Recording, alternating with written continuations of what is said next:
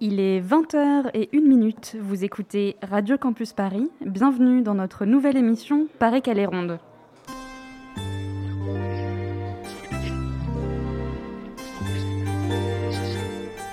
Our British values will win the day and we will prevail. They asked Benjamin Franklin, What do we have, a republic or a monarchy? Franklin replied, A republic if you can keep it. Our responsibility is to keep it. Together, we shall write an American story of hope, not fear. On dit que les voyages forment la jeunesse et il semblerait que cette jeunesse ait été largement contrainte aux voyages intérieurs et imaginaires ces derniers mois. Après avoir passé presque une année universitaire entière devant nos ordinateurs, avec des séjours Erasmus, des stages et des volontariats à l'étranger souvent annulés, ça fait quoi de simplement retrouver les bancs de la fac, si on a la chance d'être passé entre les gouttes de Parcoursup? Ça fait quoi de reprendre le train, l'avion, de passer une frontière et d'être immergé d'un seul coup dans une autre langue, dans une autre culture? Ça fait quoi de confronter les tonnes d'images qu'on a emmagasinées des mois durant face à nos écrans avec la réalité concrète de l'altérité? C'est à ces questions-là qu'on a envie de se frotter en respectant quand même la distanciation physique dans Paris qu'elle est ronde. Chaque mois, avec nos invités, on vous propose d'explorer un pays, un espace géographique à partir de ses représentations dans les médias et dans les arts. La liberazione di un popolo deve essere opera del popolo stesso, che la rivoluzione non può essere esportata dall'esterno e che quando viene esportata dall'esterno poi non regge.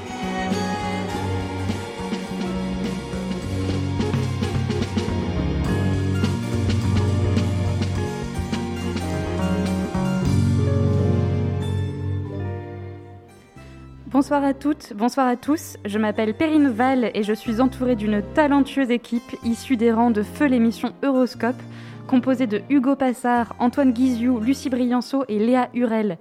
À mes côtés, Mathis Joubert à la co-animation. Salut Mathis. Bonjour. Et Jonathan Carras à la réalisation.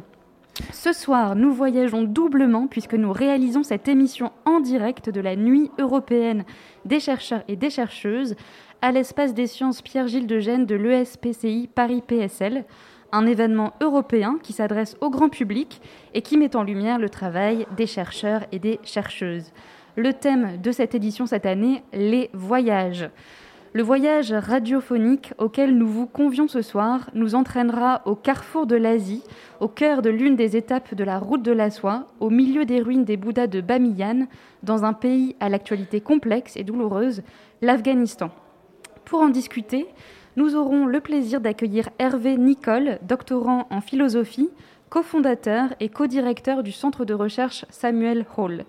Nous décrypterons avec lui la manière dont la récente prise de pouvoir par les talibans a été suivie par les médias et pour réinscrire ensuite cette actualité dans le temps plus long des représentations occidentales de l'Afghanistan. Et en seconde partie d'émission, Antoine et Léa nous donneront des nouvelles du monde depuis Paris et Bogota.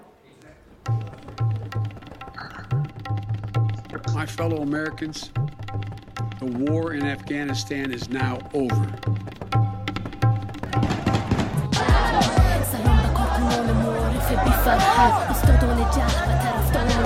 جنگ دوام نغواړو د افغانستان سوله او ثبات ته یووالی همدلته خاتم مبارزه شوې سلام بقنی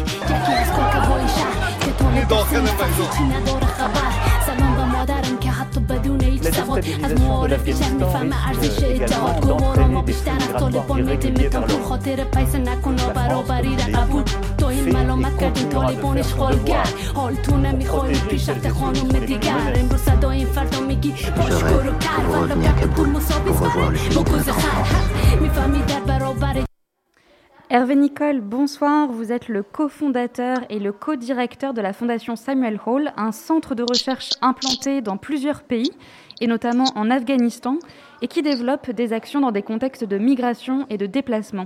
Vous êtes également un jeune chercheur, puisque vous travaillez à une thèse de doctorat en philosophie à l'Université Paris 10, intitulée Pratique de la citoyenneté venue d'ailleurs, enquête sur la subjectivation des migrants depuis les pays d'origine. Alors Hervé Nicole, une question simple mais essentielle pour commencer. Est-ce que votre centre qui est basé à Kaboul est encore ouvert? Et quelle est la situation de vos collaborateurs et collaboratrices sur place? Alors bonsoir et bonsoir à toutes et bonsoir à tous. Merci encore pour cette euh, très gentille invitation. Je suis euh, ravi et honoré de commencer la saison avec vous. Et on est ravi de vous euh, avoir. C'est gentil. Donc pour répondre à votre question, oui, notre centre est, est encore, est encore ouvert. Il y a pour beaucoup de gens qui étaient à Kaboul, qui étaient présents à Kaboul. Moi, j'y ai vécu pendant sept années enfin 7 ans, de 2008 à 2015. Mhm. Euh, la situation actuelle n'est pas une surprise euh, énorme. La question, c'était plutôt le calendrier.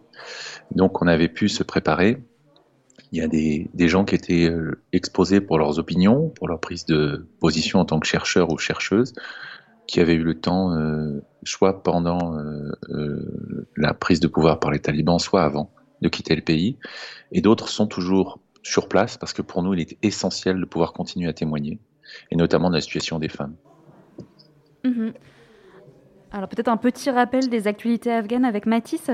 En juillet dernier, alors que les troupes américaines commencent à se retirer du pays, les talibans reprennent le contrôle de l'ensemble du territoire, en commençant par les frontières jusqu'à la, rentrée à, la rentrée à Kaboul à la mi-août, tandis que le président afghan Ashraf Ghani, après avoir déclaré qu'il mourrait pour son pays plutôt que de le quitter, prenait finalement la route de l'exil pour se réfugier aux Émirats arabes unis.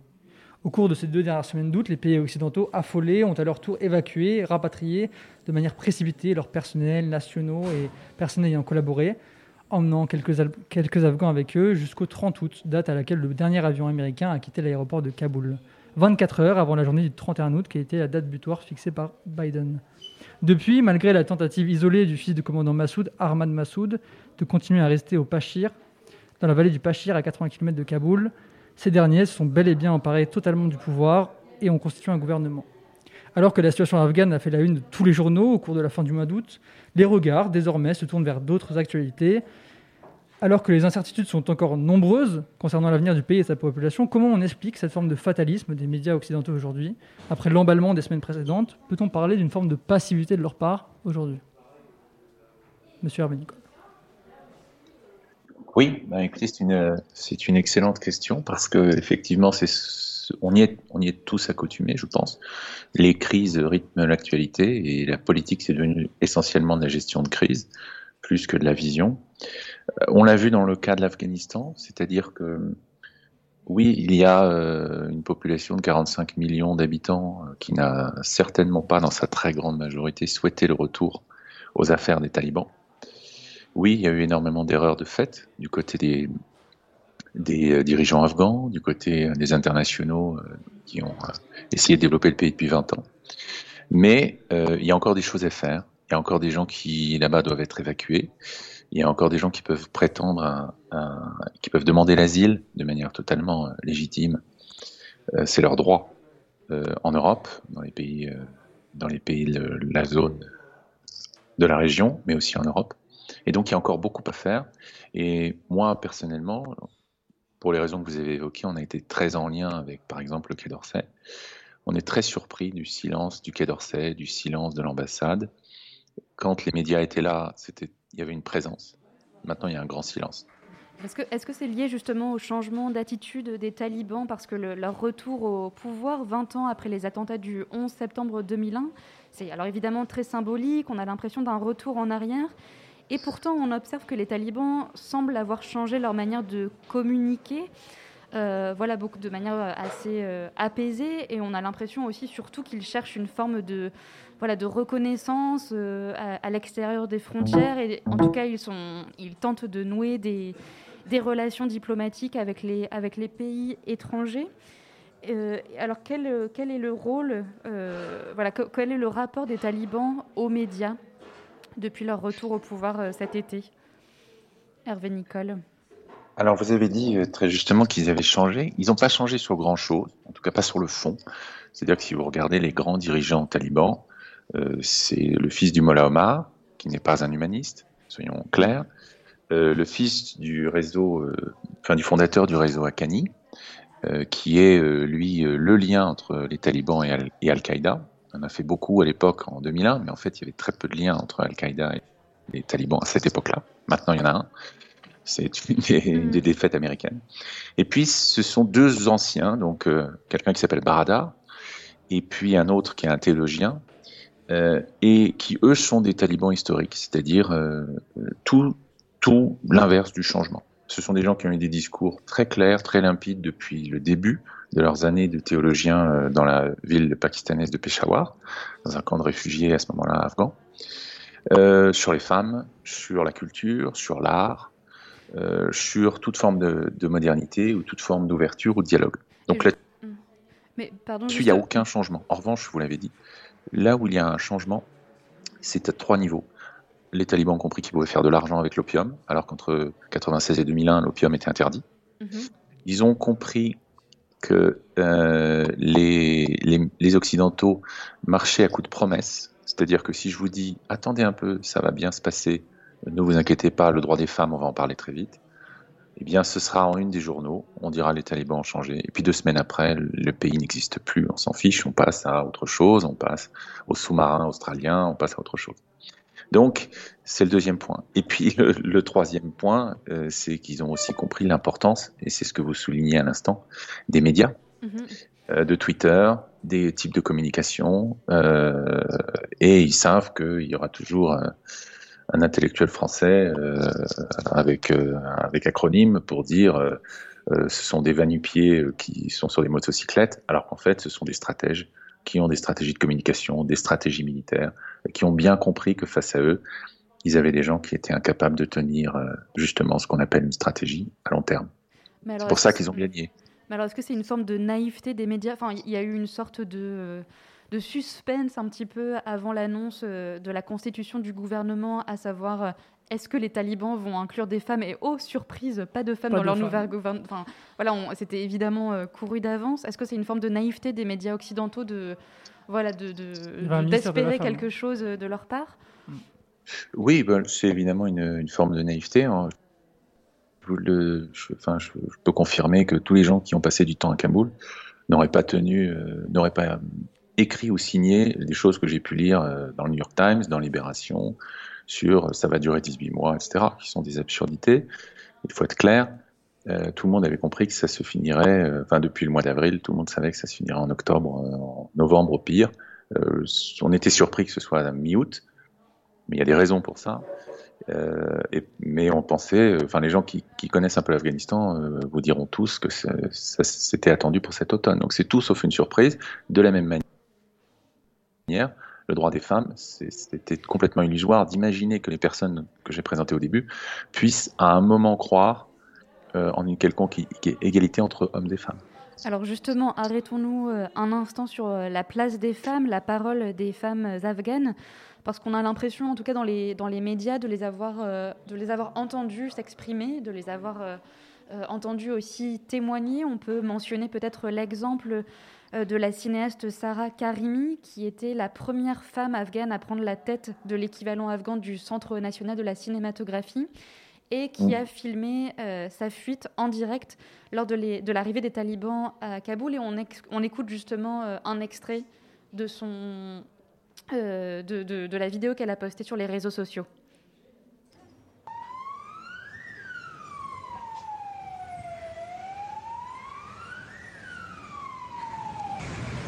سلام طالبان وارد شهر شدن و ما داریم فرار میکنیم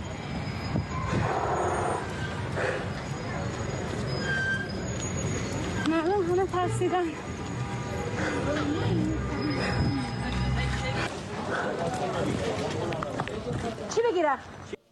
Alors Hervé Nicole, quelle, est la, enfin, voilà, quelle place a la parole des femmes dans cette euh, couverture médiatique de l'actu- de l'actualité afghane? Est-ce qu'elles sont, voilà, est-ce qu'elles sont plus présentes que précédemment? Ou est-ce que voilà, on a, ou est-ce que c'est juste le, le prisme occidental qui euh, accentue leur, qui met en avant leur prise de parole?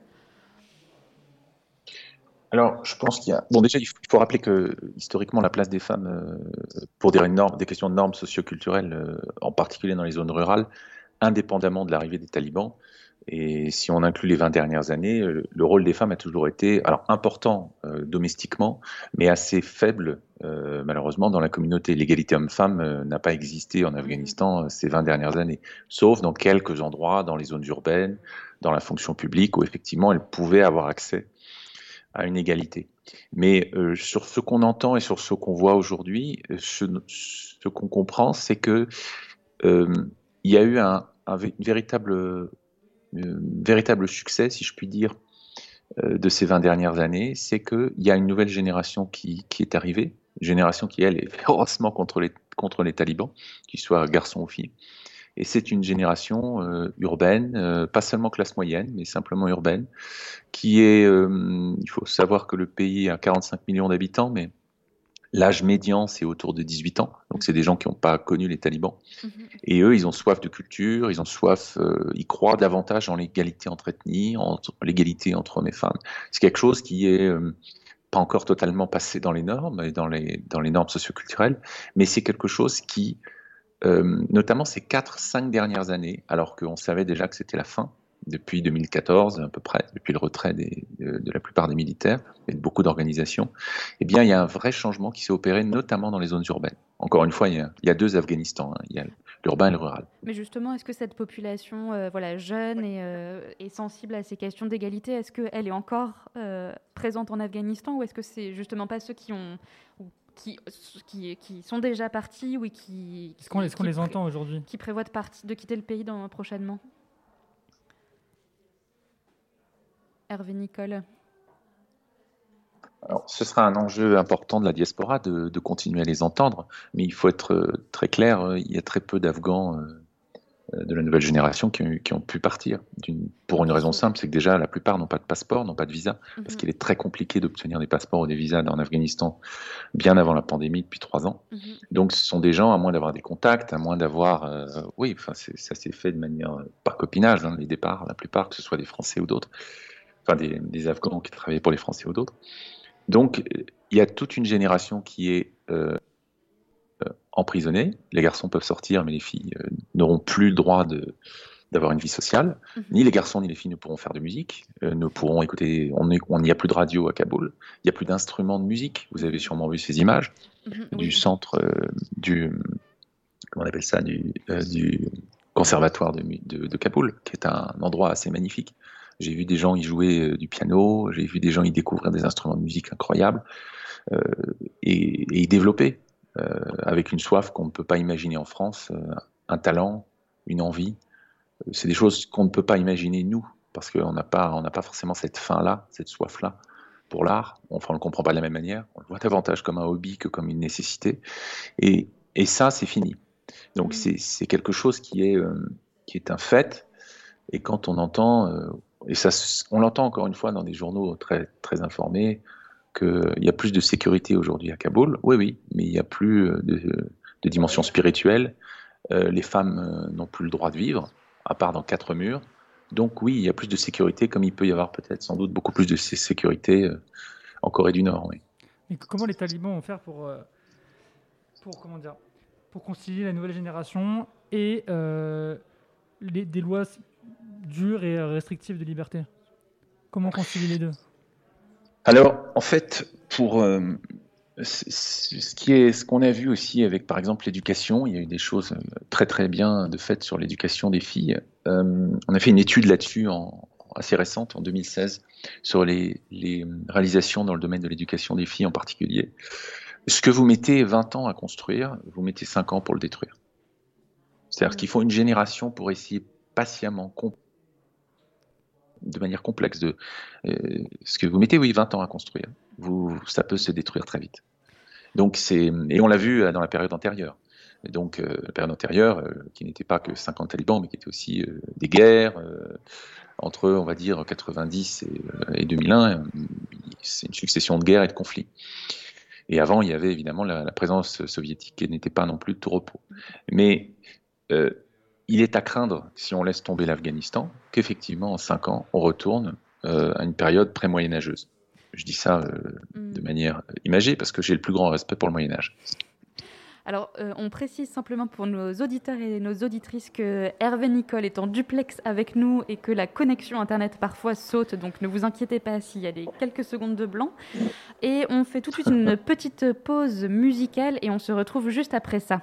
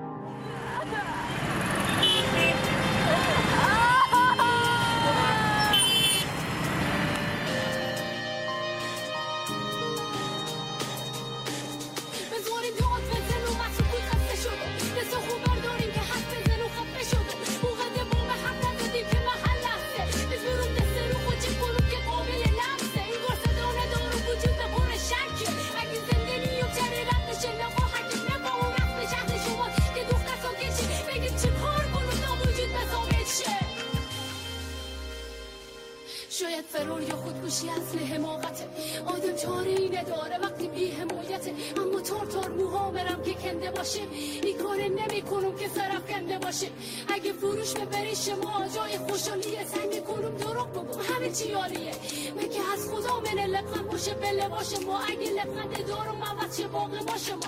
اما ای کاش برام بره شما مرور شه. کاش بفهمیم نگفته زن بری فروشه شما شاد باشیم به محتاج به آرامشو بر تنها بگذاریم بیزار از آرایشو صورتی که بوده هیچ آرایشی درمون نمی‌کنه. کاری که شما کردیم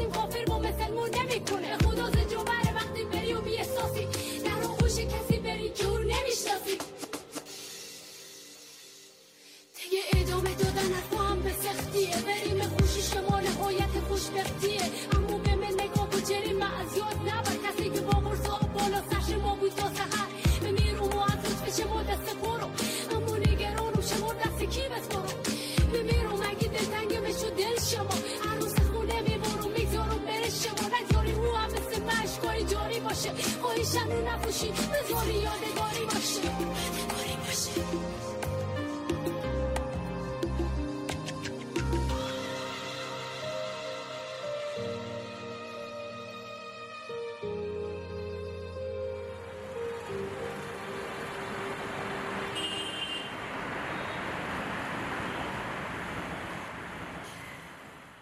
La liberazione di un popolo deve essere opera del popolo stesso. E la rivoluzione non può essere esportata dall'esterno e che quando viene esportata dall'esterno poi non regge.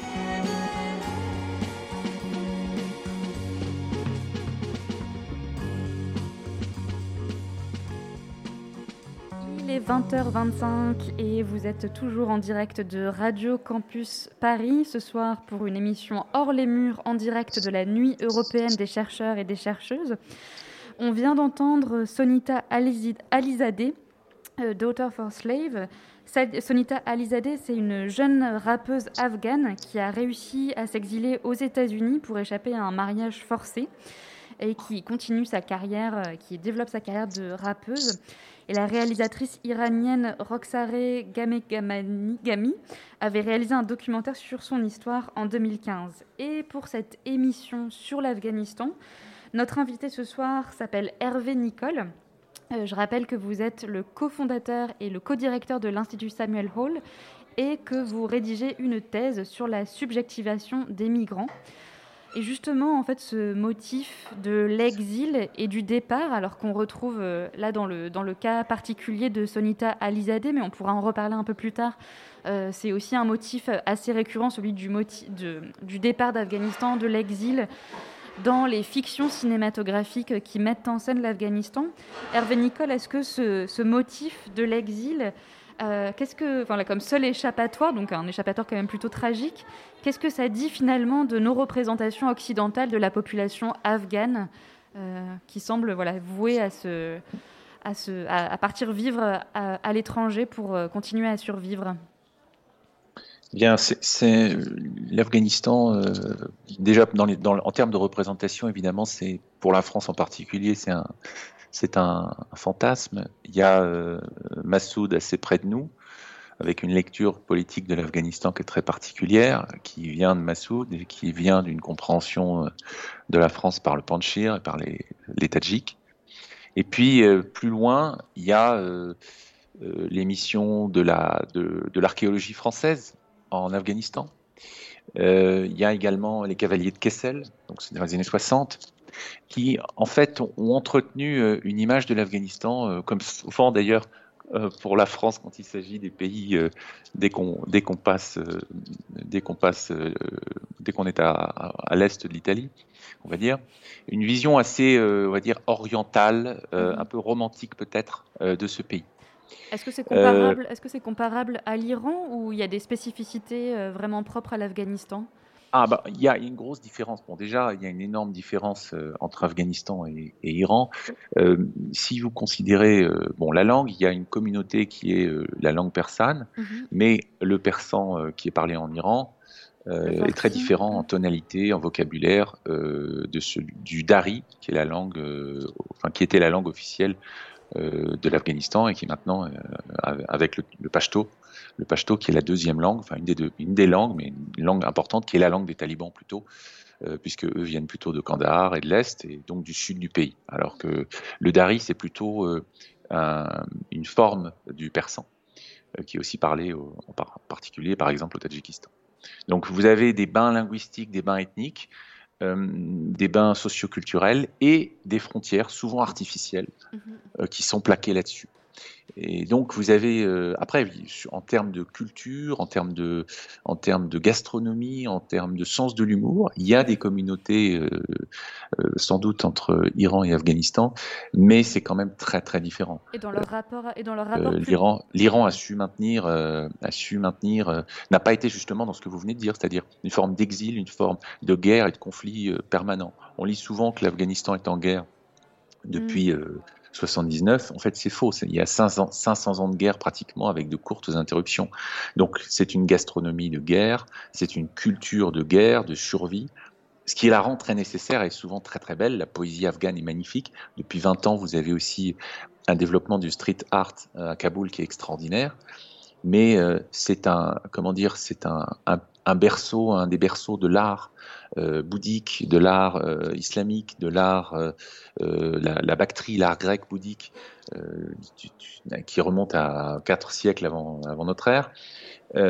et puis, toute cette beauté-là, aujourd'hui, elle est en péril, de même que le street art que je mentionnais. C'est-à-dire que toute cette, toute cette vie tout cet héritage et cette vie euh, vibrante qu'on voit dans les rues de Kaboul, avec la jeunesse, avec les, les euh, tout, tout, toute cette partie-là risque effectivement d'être détruite. Il faut se rappeler qu'entre 96 et 2001, par exemple, il y avait de l'iconoclasme, c'est-à-dire qu'on cassait euh, les Bouddhas. Donc le Bouddha de Bamiyan, oui. c'est le plus connu. Il y en a d'autres.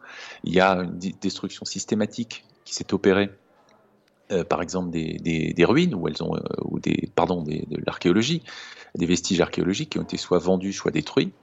Euh, donc tout cela risque de disparaître au-delà de ce qu'on a déjà vu, ce que vous pouvez voir sur Twitter, c'est-à-dire le street art qui est, qui est complètement qui est, qui est repeint, les murs sont repeints.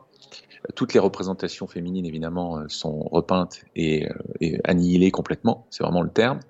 Et puis, euh, et puis ensuite, ben, tout ce que je disais avant, c'est-à-dire la musique, la radio, tout ce qui permet en fait à l'esprit d'aller ailleurs que dans l'immédiat et le réel. Mais est-ce qu'on peut attendre des talibans qui cherchent à détruire toute forme d'expression et de manière plus générale d'art? Ah oui, ça, ne fait aucun doute. Ça ne fait aucun doute. Il n'y a, pas de raison. euh, la seule chose sur laquelle ils pourraient changer et sur laquelle ils vont changer, c'est qu'ils ont compris, mais c'est la chose qu'ils ont comprise, euh, utiliser les médias, je le disais, et puis surtout, euh, il vaut mieux euh, s'ouvrir à l'extérieur plutôt que de rester dans un bocal, ce qu'ils ont fait de 96 et 2001 qui les a condamnés. Donc, ils s'ouvrent à l'extérieur, ça veut dire vers le Pakistan, le Qatar, euh, c'était déjà le cas un peu, et mais surtout vers la Chine, vers la Russie, qui vont leur permettre de survivre. Et on peut penser que, sauf guerre civile dans les prochains mois, si ça se maintient dans les prochains mois, c'est pour ça qu'il y a peut-être une fenêtre aujourd'hui. Si ça se maintient dans les prochains mois, ça durera des décennies.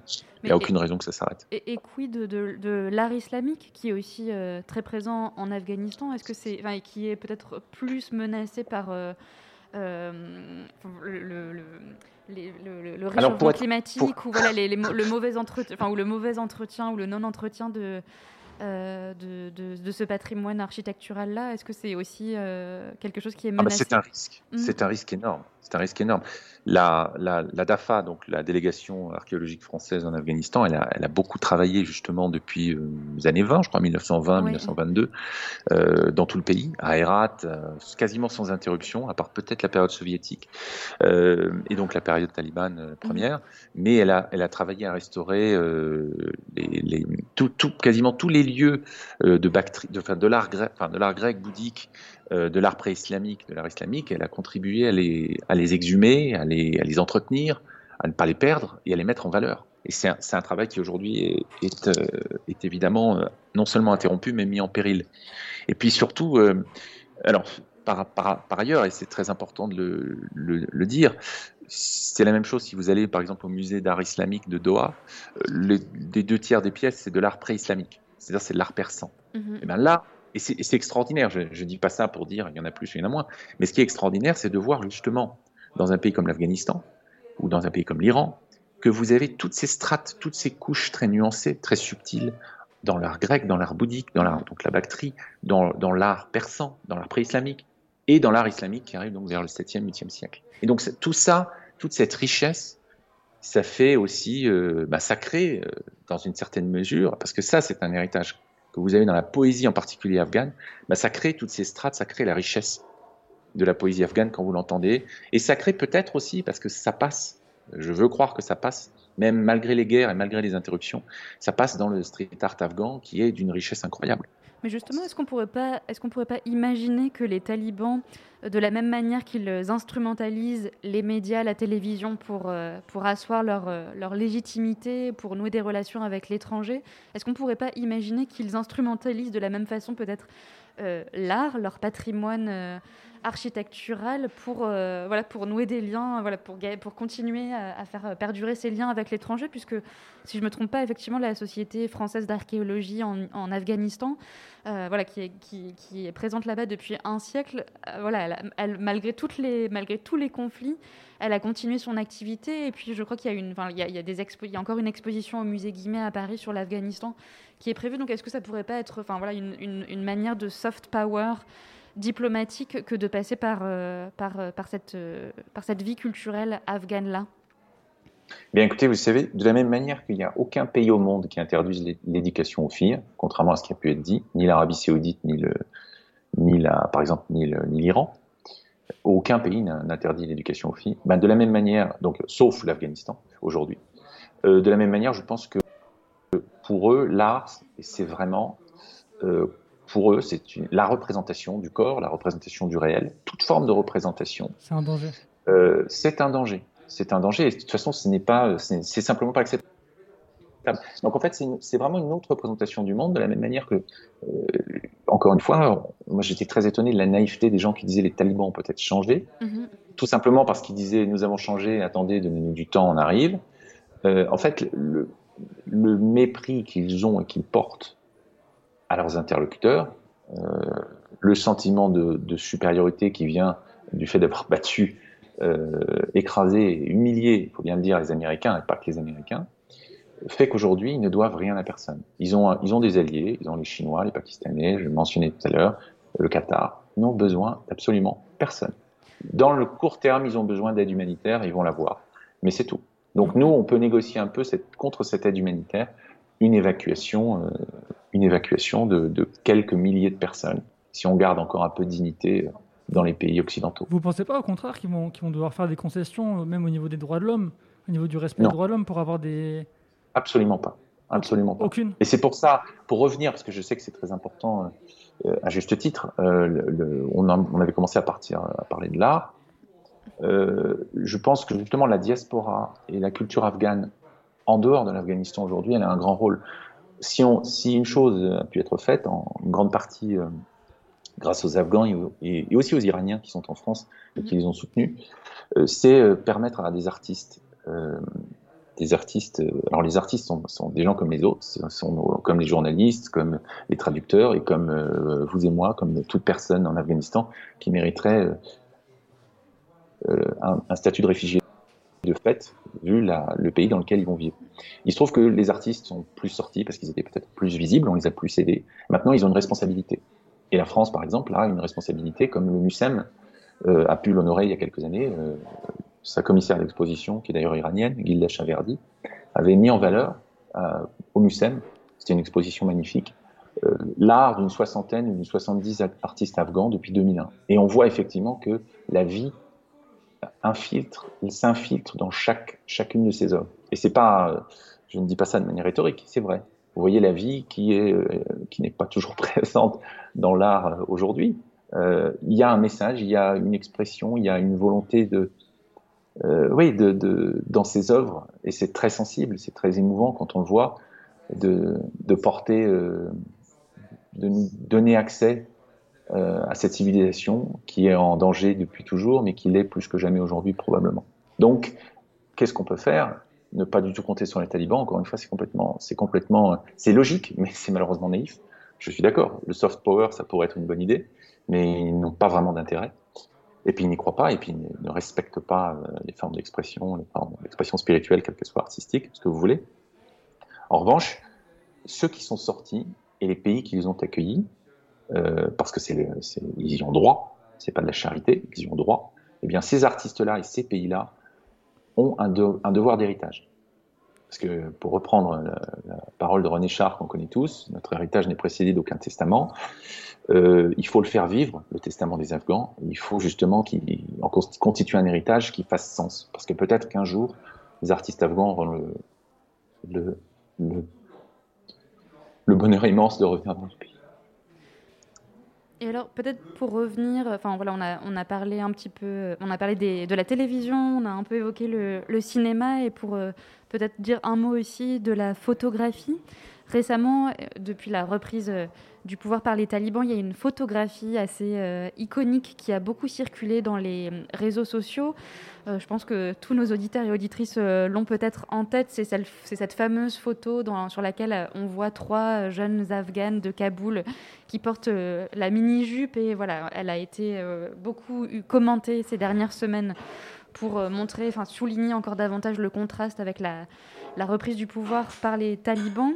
Et sauf que voilà, cette photo, elle a été réalisée par une photographe française qui s'appelle euh, Laurence Brun dans les années 60 et qui en fait euh, a été interviewée par Le Monde et dans Le Monde elle dit bien que voilà en fait elle a pris cette photo aussi parce que à l'époque déjà c'était une photo euh, enfin, c'était une, une- scène de la vie quotidienne dans les rues de Kaboul très surprenante et très inhabituelle.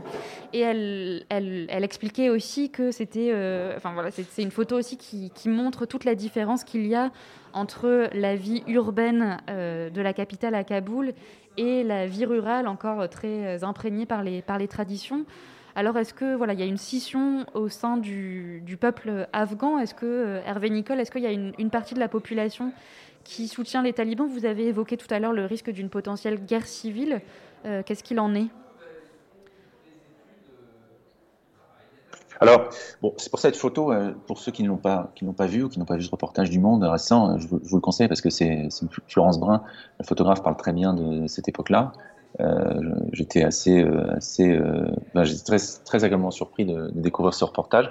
On y apprend notamment que les Américains ne sont peut-être pas retirés, je ne sais pas si c'est vrai, parce que 2000, en 2019, Trump a vu cette photo euh, montrée oui. par un général. Mm. Si c'est vrai, ça, ça, montre le niveau de, de conscience, euh, de conscience politique et militaire euh, de Trump et aujourd'hui de Biden. Et le pouvoir des images, le pouvoir des images aussi. Et le, et le pouvoir des images, ça, ça, ça corrobore aussi euh, d'une certaine manière notre naïveté. Euh, et c'est quelque chose que les talibans ont bien compris, le pouvoir des images en effet. Mais, euh, oui, il y, a, deux Afghanistans, il y en a toujours eu. Je disais tout à l'heure, euh, on a entendu beaucoup de choses qui pouvaient suggérer que les 20 dernières années, la situation de la femme en Afghanistan était extraordinaire. Bon, c'est faux. elle n'était pas meilleure, par exemple, qu'à l'époque soviétique. À l'époque soviétique, vous avez pas loin de 50%, de 60% des femmes, je crois, qui ont accès à un travail. Euh, ce qui est supérieur à ce qu'on a eu depuis 20 ans. Euh, donc il y a, y a euh, il y a évidemment des, des, nuances à apporter sur la condition de la femme mm -hmm. à deux titres. D'une part, euh, il y a toujours eu en Afghanistan deux Afghanistans, comme vous l'avez dit, un Afghanistan -hmm. rural et puis ou un Afghanistan urbain, mais, très, mais avec des normes socioculturelles très strictes, euh, plus ou moins alignées. Alors ça dépend, euh, soit sur des, des, modes traditionnels, ce qu'on appelle le code de Pashtunwali, soit sur la charia, qui se recoupent sur beaucoup d'aspects d'ailleurs. Euh, donc évidemment, euh, ce sont des, normes très très très euh, traditionnelles. Et là-dessus, il faut dire que c'est pas simplement l'islam.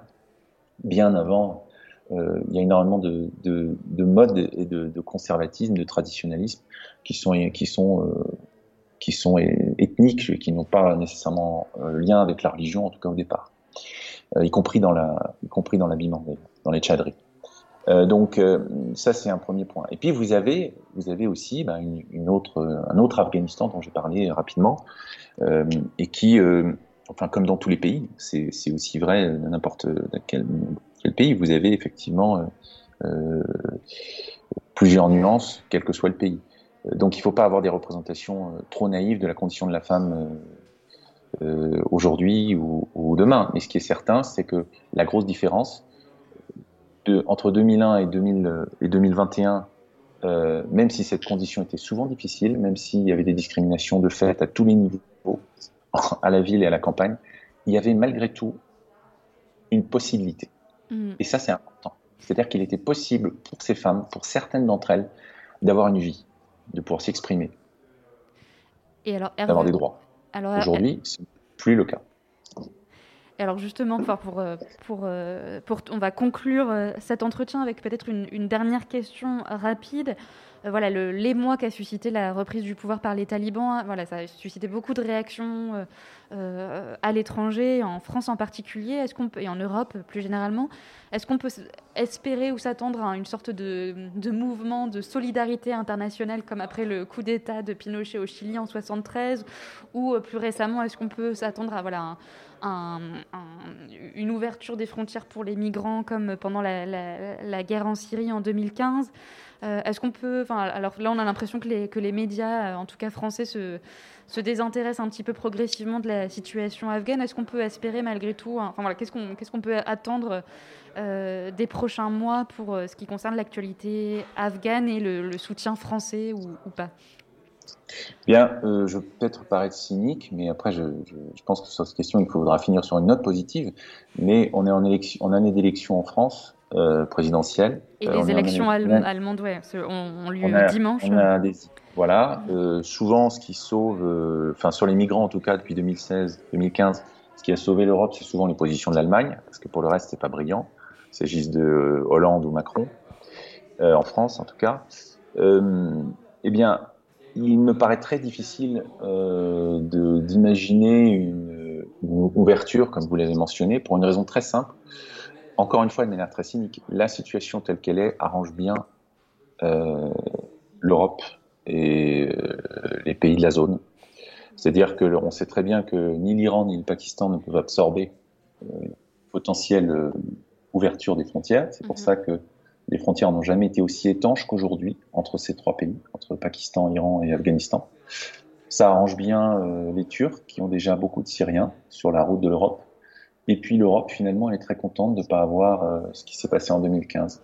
2015, c'est quoi? C'est très peu de monde. Mais dans les médias, c'est beaucoup.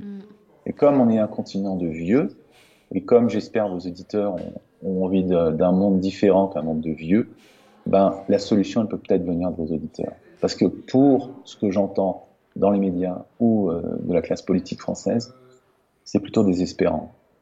Alors l'appel est lancé à nos jeunes et jeunes, enfin nos jeunes auditeurs et jeunes auditrices. Un grand merci Hervé Nicole d'avoir répondu à nos questions et d'avoir été en direct avec nous dans cette nuit européenne des chercheurs et des chercheuses. Je rappelle que vous êtes doctorant et également cofondateur et co-directeur du centre de recherche Samuel Hall. Et nous, on se retrouve juste après la pause musicale. Un grand merci à vous. Merci.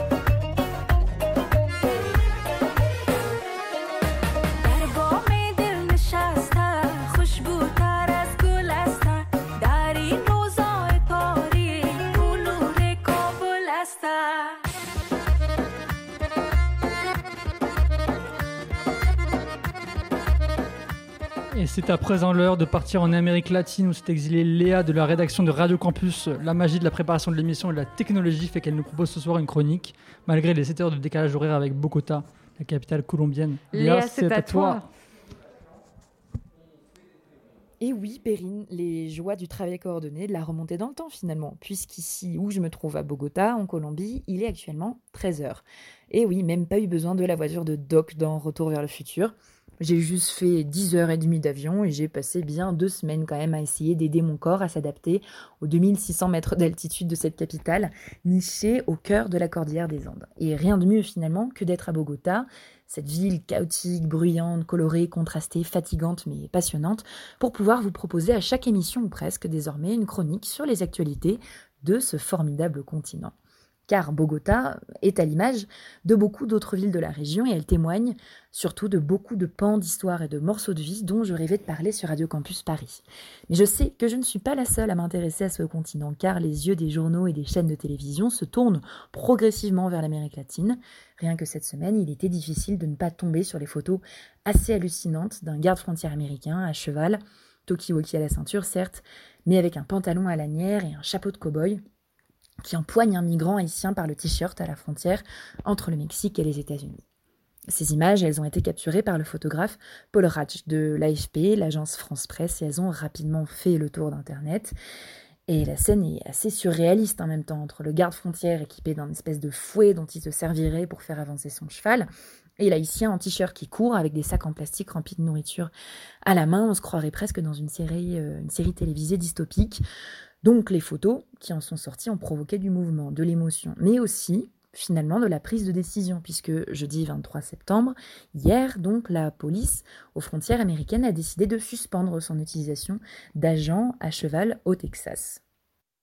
Et surtout, ces photos ont peut-être permis d'une certaine manière de tourner le regard pendant au moins une poignée de secondes vers la grave crise migratoire qui se déroule à cette frontière justement, car des milliers de personnes, dont une majorité d'Haïtiens et d'Haïtiennes, tentent effectivement depuis plusieurs jours d'entrer aux États-Unis. Et en attendant d'y parvenir, ils se massent dans des campements de fortune, comme sous le pont de la ville frontalière, frontalière d'El Rio au Mexique, dans des conditions bien évidemment sordides. Et cet afflux assez soudain a, plusieurs causes. Euh, l'arrivée de Joe Biden à la tête des États-Unis, déjà, l'assouplissement du coup de certaines lois, euh, la précarité euh, des migrants qui s'accentue à cause des mois de crise sanitaire, les tensions aux frontières d'autres pays d'Amérique latine, comme la Colombie par exemple, qui peinent à prendre soin déjà des vénézuéliens venus s'y réfugier, et surtout, surtout, une situation qui ne cesse de s'empirer en Haïti, qui est un pays qui semble maudit, un pays qui accumule les malheurs entre les catastrophes naturelles, les gangs, la pauvreté et une instabilité politique à son paroxysme depuis euh, l'assassinat récent de son président Jovenel Moïse. Euh, c'est un pays, Haïti, dont on peut difficilement dire je ne comprends pas pourquoi cette population souhaite fuir et partir vivre dans l'espoir d'un avenir meilleur. Et c'est d'ailleurs cette réflexion qu'a exprimé euh, mercredi l'émissaire des États-Unis en Haïti, Daniel Foote, en démissionnant de son poste, tout simplement. Alors je le cite, il qualifie d'inhumaines et contre-productives les expulsions qui ont lieu en ce moment à la frontière du Mexique et des États-Unis, car lui, il le sait bien, puisque c'est son travail, Haïti est en proie plus que jamais à un chaos sécuritaire. Bien sûr, l'actualité du continent latino-américain ne se résume pas à la frontière avec le voisin géant que sont les États-Unis, mais je tenais à m'attarder ce soir sur les forces des images qui ont traversé cette semaine le paysage médiatique. Euh, ce qui me permet de terminer cette chronique par une scène plus légère en apparence, mais surtout plus poétique, je trouve, une scène qui s'est déroulée à Brasilia, la capitale du Brésil, devant l'ambassade de la Norvège mardi matin. Alors il y a l'association des peuples indigènes qui s'appelle l'APIB euh, qui a déposé eh un arbre de 6 mètres de haut devant les grilles de l'ambassade afin qu'il obtienne le statut de réfugié auprès de la Norvège, un symbole de l'urgence environnementale dans laquelle l'Amazonie se trouve rongée par la déforestation. Et cet acte symbolique a eu lieu au moment où le président Jair Bolsonaro, président de, brésilien d'extrême droite, se vantait de sa gestion des forêts devant l'Assemblée des Nations Unies à New York. La cause est donc grave, mais l'histoire euh, s'est au moins joliment terminée mardi dernier pour cet arbre qui a été immédiatement accueilli par l'ambassade de la Norvège, euh, Norvège qui avait été choisie par les activistes indigènes parce que c'est le premier pays au monde à avoir interdit la déforestation et les fonctionnaires norvégiens ont planté l'arbre amazonien dans le jardin de l'ambassade. J'espère que vous donc vous garderez cette image avec vous ce soir, que peut-être vous en parlerez autour de vous. Et moi, je vous dis à la prochaine pour des nouvelles de l'Amérique latine. Besitos y cuídense. Merci beaucoup Léa. Je répète juste la musique que j'ai oublié de présenter. C'est Ariana Sayed de Baché Kaboul. C'est Baché Kaboul, Baché Kaboul de Ariana Ariana Sayed. Sayed. voilà, dans le bon ordre. Et maintenant, on revient à Paris avec Antoine. Bonsoir Perrine, bonsoir Mathis. Euh, alors, faut-il débattre avec l'extrême gauche? Faut-il débattre avec l'extrême droite? Faut-il débattre avec l'extrême centre? Je, je sais pas. je Je sais pas du tout. Euh, mais la question se pose. La question se pose. Comment parler dans les médias? Comment parle-t-on devant une caméra? Comment parlons Comment parler devant un micro? Tu vois, ça, fait un dirait- peu, oui. ça fait un peu Ascolovic, tu trouves pas? Un peu dans le, juste vrai. le ton, hein, pas l'écriture, mais bon. Mais c'est vrai que ce ton tendre là, cette voix suave, ce e un peu intellectuel, euh, et puis Le frottement du masque contre ton Exactement, micro. ah oui, ce qui s'entend. Euh, ça veut dire quoi une bonne voix de radio au fond Euh, Ni trop aiguë, ni trop grave, ni trop baryton, sans parler de cet accent de reportage, tu sais. euh, il s'agirait peut-être d'arrêter de prendre les auditeurs pour des gros cons. comment euh, Mais la question se pose parce que moi, comment je me place, moi, jeune adulte français, ici, devant un micro à Paris, débitant mon texte insensé, parlant potentiellement au monde entier? Et Enfin, oui, potentiellement, Le monde entier nous écoute, Antoine. On n'en doute Mais pas. l'intonation, le timbre, le débit, l'intensité, la prosodie. Donc là, c'est bon, j'ai ma, ok, ma première question. Quelles sont les qualités d'une voix radiogénique? Tiens, je parlais de d'Askolovitch juste avant. Ça aussi, ça pose une autre question. À l'heure où certains présentateurs se prennent pour des critiques, les animateurs pour des humoristes, les, certains journalistes pour des juges, comment infuser ces idéaux personnels au sein d'un biais radiophonique par le biais de quelques traits d'humour, l'humour comme moyen pour délivrer un message subliminal et subversif sous forme de bonbons acidulés? Ok, bam, là, on a bon, c'est bon, on a la deuxième question. Quel rôle joue l'humour dans les médias? Et ok, on continue. Alors aujourd'hui, à l'heure où les médias traditionnels tentent de se redonner une nouvelle image, hop, un nouveau logo pour certains, une nouvelle écharpe pour d'autres. L'apparence, rien que pour se détacher de leur représentation surannée en perte de vitesse. Donner son avis partout, tout le temps, demander l'avis de Michel, 45 ans, et de Michel, eux, deux L, eux, 54 ans. Est-ce vraiment si pertinent? Et bam, troisième question, l'indépendance totale grâce aux plateformes nu- numériques et à l'Internet, et par conséquent savoir quelles sont les limites du débat médiatique. Tiens, allez, encore une dernière question.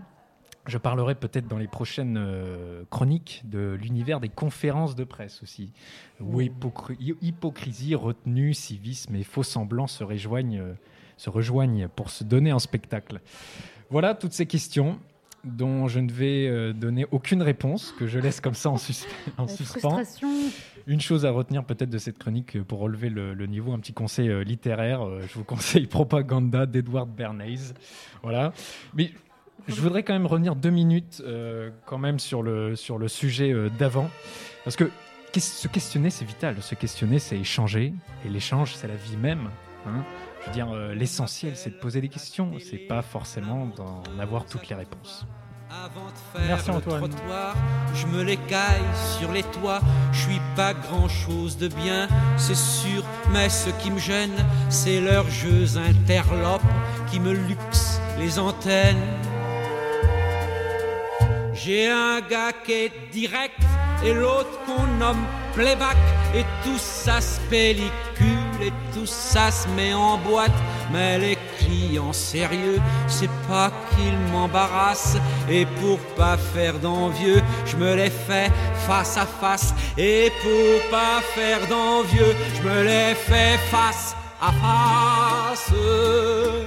On m'appelle la télé, la montreuse électrique, et je suis comme une morphine qu'endort la République quand il y a des Voilà, paraît qu'elle est ronde, c'est terminé pour ce mois-ci, mais nous nous retrouvons dans un mois pour une prochaine émission. Un grand merci à toute l'équipe organisatrice de la Nuit européenne des chercheurs et des chercheuses qui nous ont accueillis ce soir en direct et en public, et en particulier merci à Clémentine Bricou. Merci à Jonathan Carras qui réalisait, à Mathis Joubert qui co-animait, et merci à Léa Hurel et Antoine Guizou pour leur chronique. Et merci enfin à vous, auditrices et auditeurs, et restez à l'écoute de Radio Campus Paris. À très vite.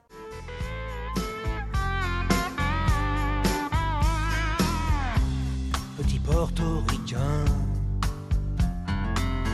bien intégré, quasiment new-yorkais. Dans mon building tout de verre et d'acier. Je prends mon job, un rail de coke, un café. Petite fille afghane, de l'autre côté de la terre. Jamais entendu parler de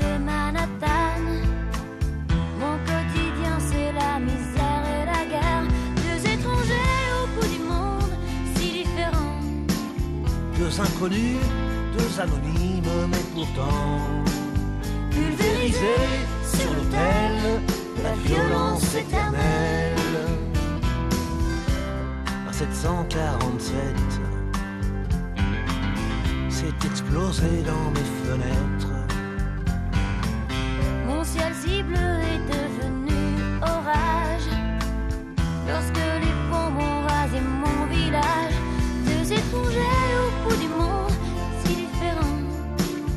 Deux inconnus, deux anonymes, mais pourtant pulvérisés